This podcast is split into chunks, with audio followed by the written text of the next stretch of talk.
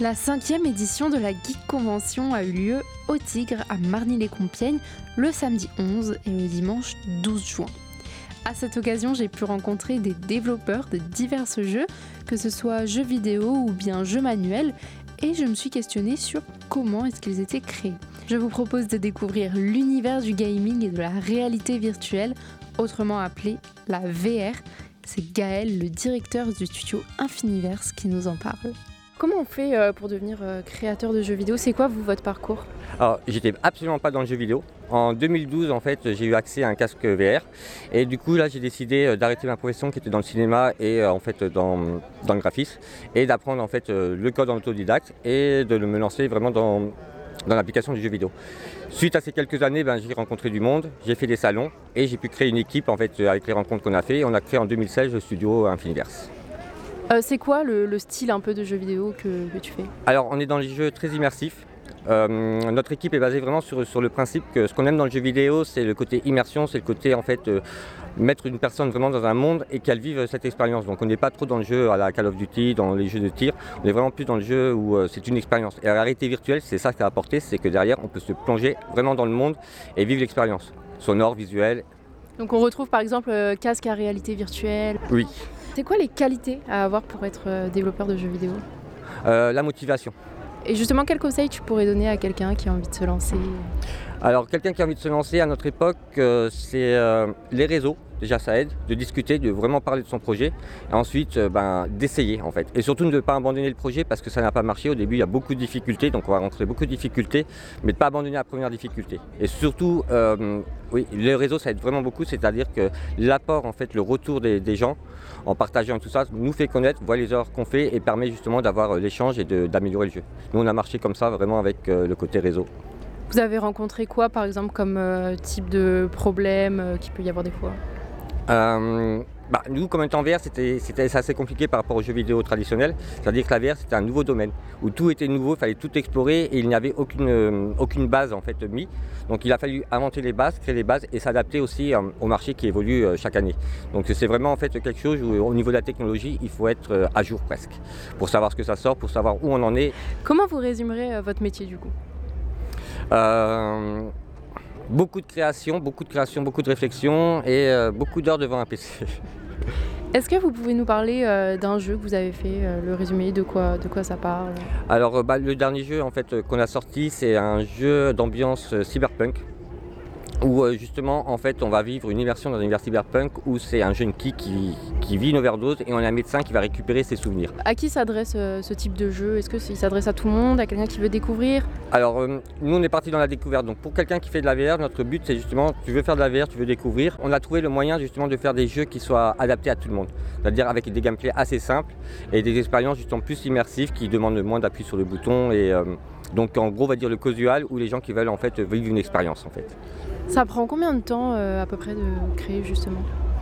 Euh, alors ça, ça dépend des conditions financières surtout en général. C'est-à-dire que euh, meilleures sont les conditions financières, plus on peut faire un projet rapide, parce que du coup, plus grosse équipe.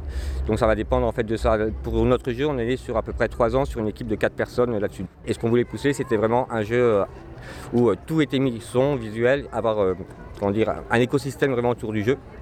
Donc ça nous a pris 3-4 ans là-dessus, avec une, année de réflexion avant pour tout poser et tout ça. En tant que gamer, euh, quelles sont les trois choses que tu aimes euh, le plus euh, dans les jeux vidéo?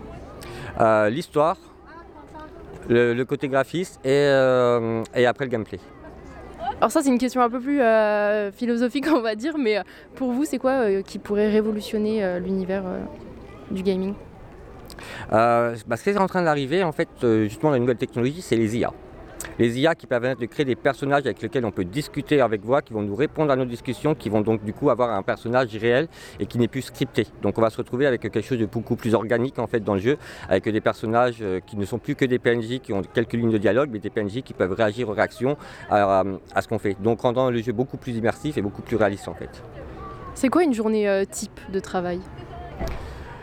Euh, Journée type de travail, c'est réunion, contexte de ce qu'on a fait la veille, et après, euh, après bah, répartition des tâches, et chacun est parti dans ses tâches, et euh, le lendemain, on se réunit de nouveau pour, euh, pour assembler ce qu'on a fait. Donc en gros, il n'y a pas une journée vraiment type, c'est-à-dire que c'est plus sur une semaine. C'est-à-dire que nous, on, on, organise sur une semaine, Lundi, c'est en gros réunion sur ce qu'on va faire, ce qui est prévu. Vendredi, c'est voir ce qu'on a réussi à faire et c'est là qu'on va tout assembler et ainsi de suite.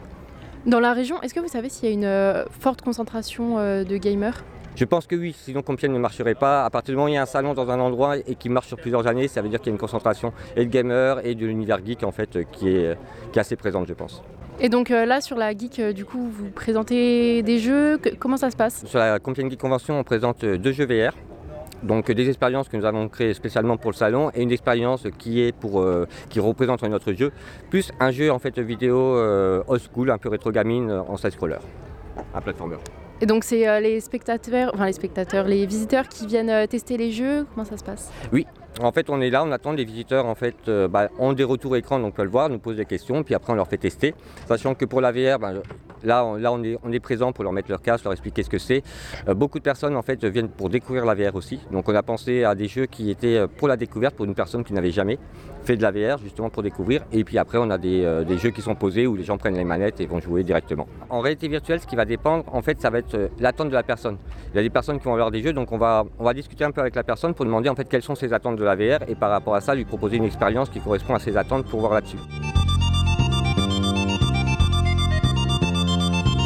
A parlé gaming et pourtant les jeux ne se résument pas qu'à ça. J'ai rencontré Aurore Bleu qui à la base est autrice et elle réalise euh, à côté des escape games, donc des jeux grandeur nature, pour mettre en valeur ses romans et son métier. Je vous propose de l'écouter. J'écris euh, des romans multigenres euh, ici à la Compiègne Geek Convention, je présente plutôt une trilogie de fantasy, euh, héroïque fantasy médiévale qui s'intitule L'Oneida, mais j'écris aussi euh, des romans feel good, des contes pour enfants. Donc vous créez également des jeux, là vous présentez un escape game par exemple? Oui, alors l'idée de départ en fait c'était de euh, trouver un moyen différent de la littérature pour amener les gens jusqu'au roman. Et puis je me suis dit bah, pourquoi pas euh, créer un jeu euh, autour de ça. Et j'ai créé effectivement deux mini escape games de 30 minutes que je propose en salon. Alors ici j'en propose qu'un, mais je propose pas toujours le même, ça dépend. et l'idée c'est d'immerger les gens dans une des scènes du livre. et puis ben, ils résolvent les énigmes pour pouvoir arriver au bout de l'escape game. Donc à quel public ça s'adresse? Ça s'adresse vraiment à tout le monde, ceux qui veulent découvrir euh? Alors que vous en ayez déjà fait ou non, c'est pas un souci, parce que du coup les énigmes sont toujours euh, très différentes d'un escape à l'autre. Euh, donc ça, voilà, c'est tout public de ce côté-là.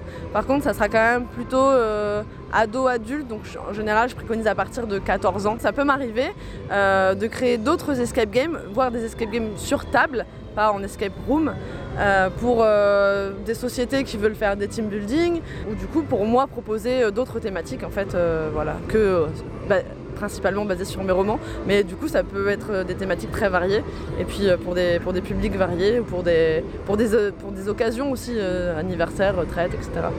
C'est quoi la recette d'un bon jeu?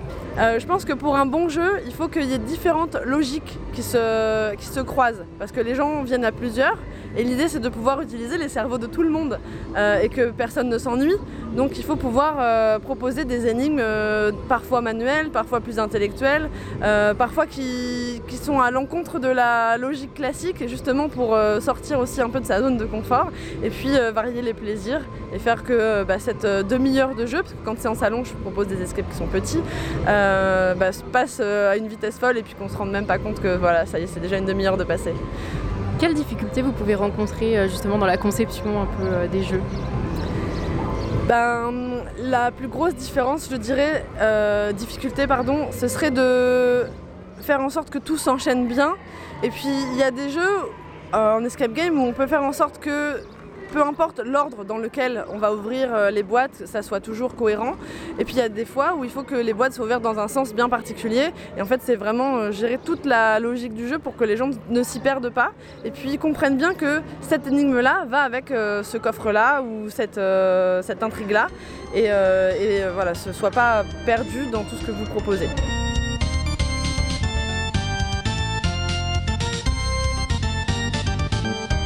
Découverte des créateurs de jeux durant la Compiègne Geek Convention, un reportage d'Axel Corby pour Radiographite. Cette émission est proposée dans le cadre des productions coopératives des radios associatives du nord de la France, une coopération qui a reçu le soutien de la région Hauts-de-France.